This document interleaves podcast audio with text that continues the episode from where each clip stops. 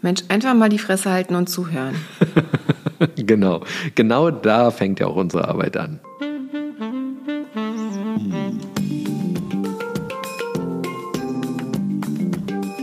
Herzlich willkommen zu unserem Podcast Die Therapeutin und der Coach mit Sabine Werner-Kopsch und Hajo Werner. Ein Ausschnitt aus unseren Küchengesprächen. Folge 11 Dissoziation. Zu dem heutigen Thema haben wir eine Sprachnachricht von einer Hörerin bekommen. Die spiele ich mal kurz ein. Hallo, ich bin Steffi, ich bin Heilpraktikerin in Berlin und ich würde gerne wissen, wie eine Dissoziation aussehen kann und wie man damit umgeht, weil das ja generell ein sehr komplexes Thema ist. Außerdem würde ich gerne wissen, wie man eine Dissoziation beendet bzw. einer Person in solch einer Situation helfen kann und wodurch wird eine Dissoziation überhaupt ausgelöst.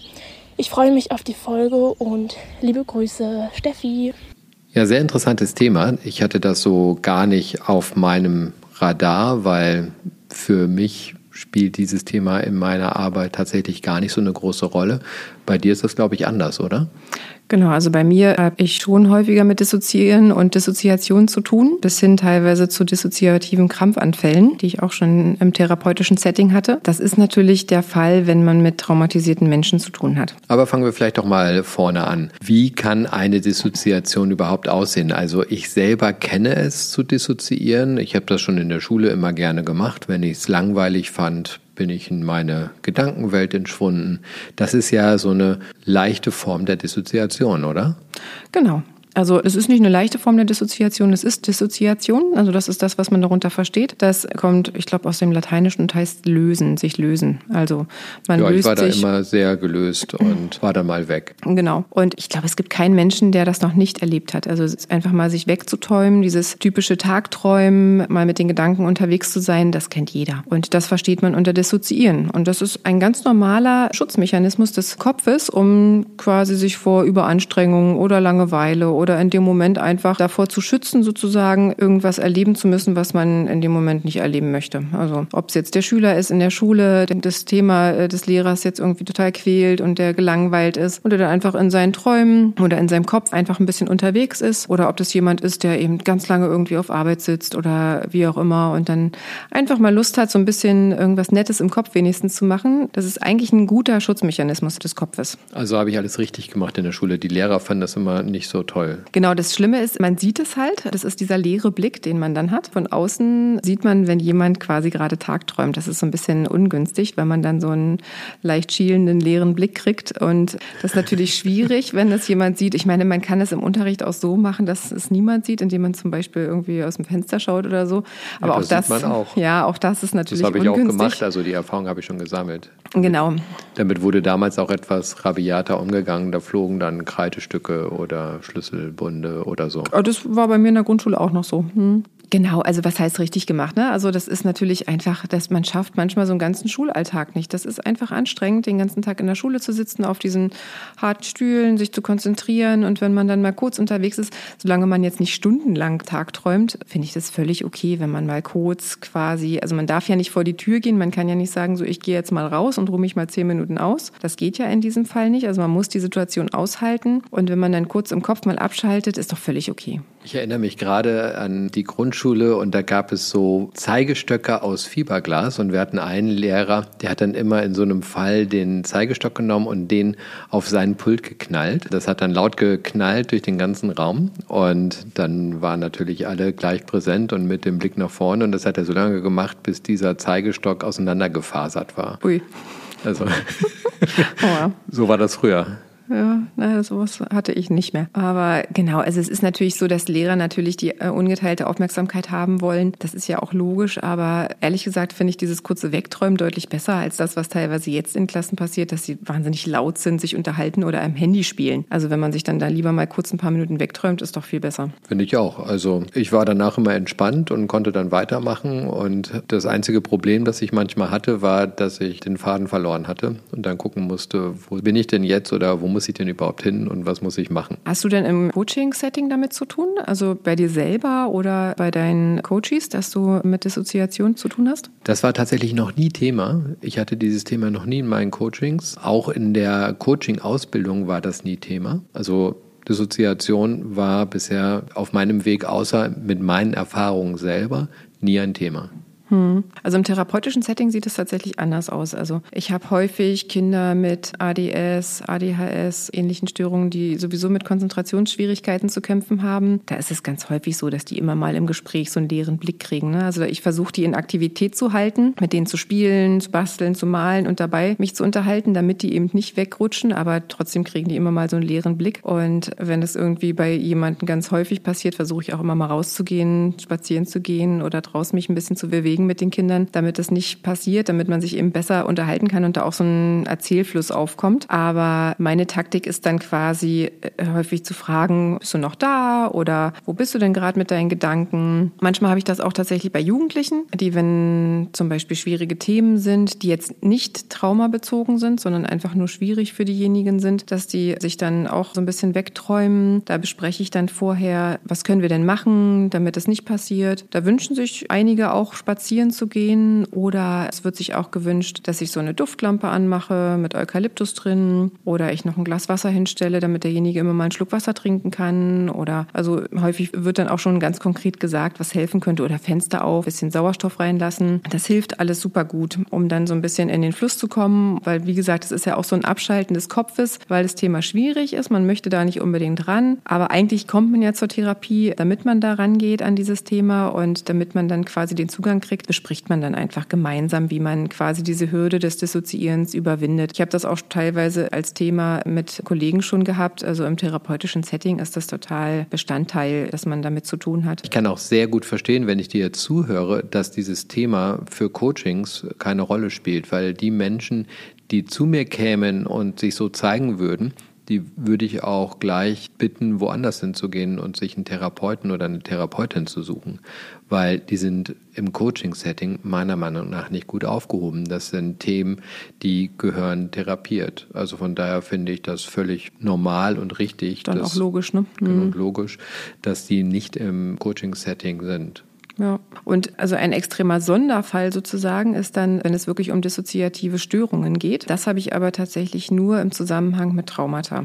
Und da muss man auch, wenn man mit Patienten zu tun hat, etwas darüber Bescheid wissen, weil man sich als Therapeut auch erschrecken kann, wenn man das sieht. Ne? Also als ich das zum ersten Mal gesehen habe, einen dissoziativen Krampfanfall, habe ich mich schon erschrocken, weil derjenige fängt an zu zittern, also vermeintlich aus dem Nichts sozusagen, kriegt den total leeren Blick, ist nicht mehr richtig ansprechbar. Man ist in dem Moment auch wirklich überfordert, weil man gar nicht weiß, was man machen kann. Da gibt es eben auch Sonderfälle. Ne? Da gibt es dann so richtige dissoziative Bewegungsstörungen. Es gibt einen richtig dissoziativen Krampfanfall, der so aussieht wie ein epileptischer Anfall. Das dachte ich beim ersten Mal, als ich das gesehen habe, dass es ein epileptischer Anfall ist. Was ich dann instinktiv gemacht habe, was auch gut ist, was ich jedem raten würde, ist zu schauen, dass man die Umgebung um den Patienten herum sicher macht, dass man schaut, dass derjenige nicht steht oder nicht irgendwo ist, wo er gegen eine Wand knallen kann kann oder wo er sich wehtun kann. Und dann kann man wirklich nur abwarten, bis dieser Krampfanfall vorbei ist. Im Zweifel, wenn er sehr stark ist, würde ich tatsächlich den Notruf 112 wählen, wenn ich sowas auf der Straße sehen würde. Aber dann kann das ja auch ein epileptischer Anfall sein. Ne? Also das sieht wirklich identisch aus. Der einzige Unterschied ist, dass dieser dissoziative Krampfanfall, der wird auch Pseudoanfall genannt,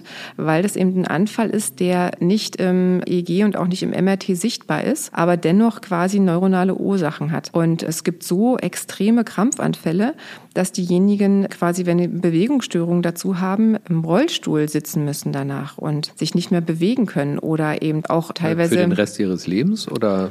Äh, für eine Zeit? Erstmal vorübergehend, ne? Und für den Rest ihres Lebens weiß ich nicht, aber das muss man dann eben von Fall zu Fall schauen. Das Problem ist eben, dass es nichts Richtiges gibt, was man dagegen machen kann. Also in den Kliniken oder Krankenhäusern wird dann irgendwas Beruhigungsmäßiges gespritzt, weil einnehmen können die nichts mehr. Also die können auch kein Notfallmedikament zum Einnehmen dabei haben, weil die gar nicht in der Lage dazu sind. Die meisten erinnern sich hinterher auch nicht mehr daran, weil das nennt sich dann so eine dissoziative Amnesie. Das ist dann wie ausgelöscht. Aber das ist eben verursacht quasi, getriggert durch irgendwas irgendwas, was quasi traumabezogen ist. Also es sind Geräusche, es ist Helligkeit, es ist irgendwie Themen, die man vorher angesprochen hat. Und was auch noch total wichtig ist, ist, dass man die Reize in diesem Fall rausnimmt komplett. Ne? Also die, derjenige ist so überreizt in diesem Krampfanfall, dass man schauen muss, Helligkeit zu reduzieren, Geräusche zu reduzieren. Also Reize, jegliche Reize machen das schlimmer. Also das ist das, was man quasi vor Ort machen kann. Und wenn man im therapeutischen Setting weiß, dass jemand zu diesen Krampfanfällen neigt, dann muss man auch thematisieren sozusagen, wie man damit umgeht, dass man das quasi vorher bespricht. Und auch wenn jemand dann schon anfängt zu dissoziieren, also schon so wegdämmert, auch vielleicht einfach dann schon anfängt quasi die Reize zu reduzieren und aufzuhören zu reden, damit eben dieser Krampfanfall vermieden werden kann. Ne? Weil dieser Krampfanfall, es gibt dissoziative Krampfanfälle, die tödlich enden. Okay, aber das müssten dann ja auch die Lehrer und Lehrerinnen unbedingt wissen, weil es gibt ja ganz viel traumatisierte Kinder und die können ja im Unterricht dann plötzlich auch solche Anfälle bekommen. Genau, das kann tatsächlich überall passieren. Ne? Das kann überall auf der Straße passieren. Das Problem ist, dass das viele Menschen nicht kennen und auch gar nicht wissen, dass es sowas gibt. Die meisten denken, es gibt nur epileptische Anfälle und das sieht ja, wie gesagt, auch völlig genau identisch so aus wie ein epileptischer Anfall. Ne? Also das ist dieses Zittern, dieses Bewegen, dieses nicht ansprechbar sein, aber es ist eben kein epileptischer Anfall im Sinne eines epileptischen Anfalls. Und das Schwierige ist, dass es teilweise sogar von Rettungskräften verschätzt wird. Also auch, dass auch die denken, es ist ein epileptischer Anfall. Dabei ist es gar kein epileptischer Anfall. Das heißt, wenn jemand dissoziiert und der muss auch gar nicht krampfen, dann macht es schon Sinn, erst einmal die Reize zu reduzieren. Naja, genau. Also da muss man differenzieren. Ne? Also wenn, wenn ich jetzt jemanden habe, wo ich weiß, ich arbeite mit demjenigen nicht traumabezogen und aus meinem Wissen heraus hat er keine Traumata, sondern der träumt sich immer nur mal weg. Also dann kann das ein ADS oder ADHS sein, was ziemlich stark ist. Dann kann man quasi schauen, dass man gemeinsam guckt, wie man denjenigen einfach wacher hält. Ne? Und wenn ich aber weiß, ich arbeite mit jemandem an Traumata, da muss ich sehr, sehr vorsichtig sein, weil dann immer die Schwelle zu einem quasi Krampfanfall sehr, sehr niedrig ist. Und da muss man auch immer direkt, wenn jemand dissoziiert oder schon weg ist, dann einfach gucken, dass man wirklich gleich Reize reduziert, aufhört zu reden und zu schauen, dass derjenige eben nicht in so einen Krampfanfall reinrutscht. Ne? Also nicht dann man im Gespräch sitzt und das dann passiert. Also das passiert in Kliniken regelmäßig, dass Jugendliche, die eben mit Traumata zu kämpfen haben, diese dissoziativen Krampfanfälle haben und teilweise so, dass dann wirklich, die können dann manchmal tagelang ihre Beine nicht mehr vernünftig bewegen und also es hat extrem starke körperliche Auswirkungen und auch auch äh, mentale Auswirkungen natürlich. Ne? Es gibt Jugendliche, die, oder auch Erwachsene, es gibt Menschen mit diesen dissoziativen Krampfanfällen, die damit jahrelang oder jahrzehntelang zu tun haben und irgendwann zum Beispiel sich einen Hund holen. Genauso wie man, wenn man quasi sehbeeinträchtigt ist, einen Hund als Hilfe haben kann, kann man eben auch, wenn man diesen dissoziativen Krampfanfall, einen Helferhund haben, dass man den an der Seite hat. Das gibt es auch als Möglichkeit. Ne? Also es gibt verschiedene Möglichkeiten, damit umzugehen. Und ich weiß auch, dass es eine Community gibt, auch in Social Media, die versucht, über dieses Thema aufzuklären, um eben zu vermeiden, dass es vielen Menschen passiert, dass man da diskriminiert wird oder dafür runtergemacht wird, dass man diese dissoziativen Krampfanfälle hat oder da eben teilweise auch, weil es eben keine epileptischen Anfälle sind, sondern so quasi sind ja psychische Ursachen, wird es eben von vielen einfach so abgetan, ist aber, wie gesagt, extrem in den Auswirkungen, dass das einfach mehr Gehör kriegt, das ganze Thema. Ne? Wodurch wird denn die Dissoziation selber ausgelöst? Also dieser Punkt, du hast es vorhin ja gesagt, das wird irgendwie getriggert, wenn es ein Trauma ist, dann ist das schon der Auslöser, der zur Dissoziation führt? Genau, also es kann irgendein traumabezogener Trigger sein, es könnte aber einfach auch Überreizung sein. Ne? Also es gibt viele, die mit Traumata beschäftigt sind und die zum Beispiel schon schwierig finden, bei Helligkeit rauszugehen. Die machen sich dann Kopfhörer auf oder versuchen dann Kapuze drauf zu haben, damit eben diese ganzen Geräusche draußen und diese ganze Helligkeit, diese ganzen Überreizungen eben nicht im Gehirn die Synapsen dazu bringen, diese Fehlschaltung zu machen, die dann eben zu diesem Krampfanfall führt. Ne? Also in der Regel ist es genau das, was auch beim einfachen Dissoziieren passiert. Das Gehirn ist überfordert, aber eben maximal überfordert ne? und stellt in einen totalen ähm, Überforderungszustand ein wenn man so eine Dissoziation hat. Und wenn es dann eben ganz schlimm wird, ist es dann eben gleich so ein Krampfanfall. Also in dem Fall ist es immer so, dass das Gehirn überfordert ist. Genau. Aus Unterforderung kann das nicht passieren. Ja, also wenn man jetzt, also dieses Tagträumen, wie gesagt, in der Schule, wenn man gelangweilt ist oder so, dann kann das auch aus Langeweile passieren. Ne? Aber in der Regel passiert es auch nicht in den ersten Stunden, sondern eher in den letzteren Stunden und auch nicht in den Fächern, die man besonders interessant findet. Also es kann man dann auch quasi als Langeweile, aber trotzdem Überforderung sehen. Ne? Also weil man ist in dem dem Moment quasi mit der Situation einfach angespannt. Und dann versucht man quasi, sich eine kleine Auszeit zu geben. Also es ist ja wie eine kleine Auszeit, die man sich dann gibt ne? oder die der Kopf haben möchte in dem Moment. Ich habe auch noch mal eine Erfahrung gemacht, die fällt mir gerade ein, wo du da erzählt hast, was da alles passiert. Und das war in der Coaching-Ausbildung tatsächlich, in einem Teil der Coaching-Ausbildung. Da ging es um konfrontatives Coaching und dann war es so, dass der Coach, der die Ausbildung gemacht hat, in dem Teil gesagt hat, okay, er hätte mich jetzt ganz gerne als Probanden, um mal zu zeigen, wie man das richtig gut macht. Und dann wollte er mit mir also so eine konfrontative Coaching-Session machen. Und er fing an und war aber völlig auf dem Holzweg. Und ich wusste, er will eine ganze Menge erreichen und war total genervt von ihm. Und dann habe ich gemerkt, habe ich einfach abgeschaltet und war dann in so einem Modus, so einfach mal abwarten, was jetzt passiert und wie er da weitermacht. Und irgendwann bekomme ich mit, wie er die Flasche Wasser nimmt und die auf mir ausschüttet. Und das, was ich total interessant war, mein Körper hat gar keine Regung abgegeben, null. Er hat mich dann gefragt, wie ich mich fühle und ich habe ihm ganz ruhig gesagt, wie ich mich fühle, nämlich erniedrigt von seinem Verhalten. Und ich erspare jetzt einfach mal den Zuhörern, was er dann gesagt hat.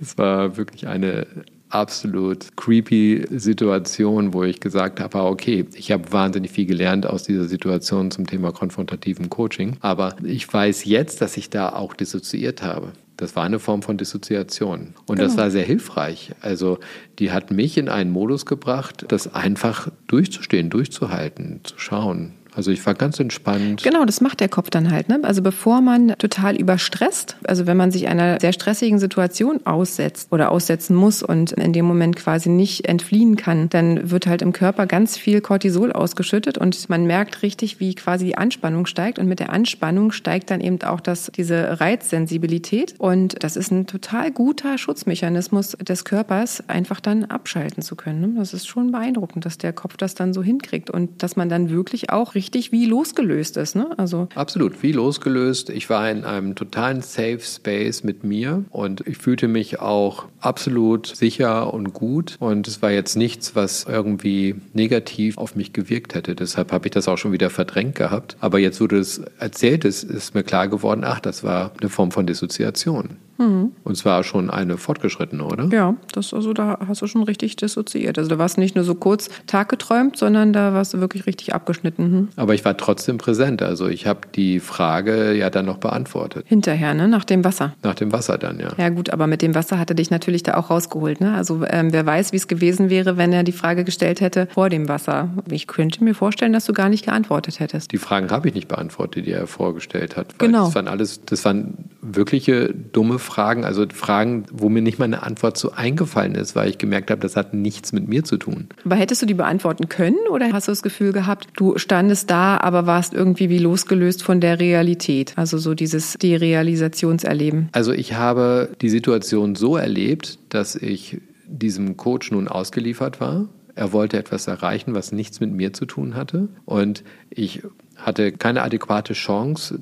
dem zu entgehen. Und du hättest dich verweigern können, aber das hast du dich wahrscheinlich in dem Moment nicht getraut. Ne? Ich hätte mich aktiver verweigern können, mhm. aber die Situation war irgendwie so, dass ich mich nicht verweigert habe. Ich kann das gar nicht mehr erklären. Heute würde ich einfach sagen, das war's. Wir brauchen hier nicht weiterzumachen. Das ist jetzt schon eine ganze Weile her. Das war auf meinem Weg der Ausbildung und da habe ich natürlich wahnsinnig viel gelernt. Und diesen Teil habe ich auch dort reflektiert. Das war für mich total wichtig, das zu tun und dass ich danach anders mit diesen Dingen umgehen konnte. Aber in dem Moment gab es für mich keinen Ausweg. Also der Ausweg, den hast du dir ja dann im Kopf gesucht. Das war ja dann der Schutz, den der Kopf dir gesagt hat ne? oder gegeben hat. Genau, also zu viel Druck zu machen kann Dissoziation. Genau. Da, da, muss man eben auch aufpassen ne, im, therapeutischen Setting. Wenn man zu viel in eine Richtung pusht und merkt, oh, derjenige ist schon leicht überfordert damit, dann muss man auch gucken. Ne? Also ich finde immer gut, wenn man das ganz transparent bespricht und sagt, ist es heute okay, wenn wir darüber sprechen? Bis zu welchem Punkt können wir darüber sprechen? Was findest du heute nicht okay? Was, auf was muss ich achten? Wo ist Stopp? Oder vielleicht auch ein Stoppsignal setzen, dass man sagt, sag einfach Stopp, wenn es dir zu viel wird. Und zwar bevor es richtig schlimm wird, also bevor du das Gefühl hast, du kannst nicht mehr, sondern schon wenn du das Gefühl hast, oh, ich merke, es wird unangenehm. Wenn derjenige nicht Stopp sagen kann, kann man auch ein Schild machen, dass, dass derjenige einfach nur das Schild hochhält. Aber das ist eben auch eine gute Übung, dann zu sagen, okay, versuch nicht da reinzurutschen, dass das der Schutzmechanismus ist hier in diesem Gespräch, sondern schau einfach, dass du dich sozusagen ähm, selber schützt davor, indem du Stopp sagen kannst vorher, indem du dich abgrenzt. Ne? Das ist auch eine total wertvolle Übung für ein therapeutisches Setting, was man da machen kann. Das hätte der Lehrer da oder der äh, Coach in dem Setting mit dir auch machen können. Er hätte auch sagen können, also wir machen jetzt hier ein konfrontatives Coaching, aber wenn du merkst, es ist dir zu viel, sag einfach Stopp oder hör auf oder was auch immer irgendwie. Ne? Der war sowieso ein bisschen creepy. Der hat dann erzählt, dass er mit seinen Coaches, er coacht wohl häufiger auch Vorstandsvorsitzende und so, dann geht er zu denen ins Büro und schließt das Büro ab und hat den Schlüssel, so dass die nicht raus können, während er mit denen die konfrontative Coaching-Session macht. Oh weia. Das hört sich ja schon ein bisschen sadistisch ja. an, ehrlich gesagt. Ich fand das wirklich auch creepy. Ich könnte mir überhaupt nicht vorstellen, sich so zu verhalten. Und ich bin total froh, dass das wirklich nur eine ganz kleine Einheit meiner Coaching-Ausbildung war und ich da einen sehr, sehr tiefen Einblick gewonnen habe, wie man konfrontatives Coaching gut und ganz schlecht machen kann. Ja. Das ist total grenzüberschreitend, sowas. Ne? Total. Und ich wundere mich ja auch immer, wenn ich erlebe, dass Menschen mit nur so einem Ausbildungsteil dann als Coach aktiv werden. Ist auch ein bisschen gefährlich wahrscheinlich. Das könnte ich mir schon vorstellen, insbesondere wenn ich jetzt um dieses Thema Dissoziation weiß, was ich vorher nicht wusste. Also total. Also stell mal vor, du bist dann da bei jemandem, der zwar Vorstandschef ist, aber vielleicht wirklich irgendwie ein Trauma, ähm, ein Trauma hat und du schließt die Tür ab und machst dann aus dem Nichts eine krasse Konfrontation und du löst dann da einen dissoziativen Krampfanfall aus aus. Also es kann sogar so weit kommen, dass derjenige in dieser Therapiestunde oder in diesem Coaching-Setting ähm, ums Leben kommt. Ist total fahrlässig, ne? Unfassbare Vorstellung. Mhm. Das ist es wirklich. Deswegen, also viele Menschen unterschätzen dieses Thema Dissoziation und vor allem dissoziative Krampfanfälle total, weil sie das eben sehr abtun. Und das ist super wichtig, das nicht zu unterschätzen. Vor allem, wenn es im Zusammenhang mit Traumata ist. Da muss man da extrem vorsichtig sein und möglichst auch quasi alles abpuffern, vorher alles besprechen, vielleicht auch kleine Kärtchen machen, quasi als Hilfe für denjenigen, wenn man diesen dissoziativen Krampfanfall zum Beispiel auf der Straße bekommt. Das äh, kann auch eine Möglichkeit sein, dass man da draufschreibt, was man hat und dass es dann eben eine Hilfe ist für das Notfallteam. Dass sie das wissen, klar. Genau. Das macht ja großen Sinn, sonst können die das nicht unterscheiden zum epileptischen Anfall. Genau. Ja, also ein total heikles und ein sehr, sehr wichtiges Thema was leider, wie gesagt, viel zu wenig Menschen wissen. Also eine leichte Dissoziation kann man beenden, indem man Personen berührt oder mit Düften oder Sauerstoff, Bewegung. Und eine größere Dissoziation sollte Also eine dissoziative Störung sozusagen, wenn es sich im Störungsbereich bewegt und mit Traumata verbunden ist oder sogar bis hin zum Krampfanfall, dann genau das Gegenteil. Also dann alle Reize raus. Auch nicht berühren. Nicht auf gar keinen Fall berühren. Äh, berühren keine ist Düfte. ganz schlecht. Keine Düfte, keine Geräusche. Alles reduzieren, schauen, dass derjenige sicher ist. Also wenn ich weiß, dass jemand ein Trauma hat, dann kann ich auch schon mal gleich sagen, Düfte setze ich nicht ein. Ich sorge für einen absoluten Safe Space, wo diese genau. Person genau. in den Reizen maximal reduziert wird. Genau, dass man dann von vornherein quasi anders plant, auch mit dem therapeutischen Setting einfach anders plant. Ich würde auch mit jemandem, der traumatisiert ist und in einem quasi Gespräch, was traumabezogen ist, niemals spazieren gehen. Also das geht gar nicht. Ne? Also wenn dann ein Krampfanfall passiert, dann ist man auf der Straße tatsächlich ganz, ganz unsicher. Ne? Keine gute Umgebung. Nein, auf keinen Fall. So viel zum Thema Dissoziation. Herzlichen Dank für diese Fragen. Die hätten wir sonst gar nicht besprochen. Wir freuen uns immer, wenn wir Fragen gestellt bekommen. Und wenn ihr noch weitere Fragen habt, gerne in die Kommentare oder gerne per direkter Nachricht. Bis bald. Auf bald.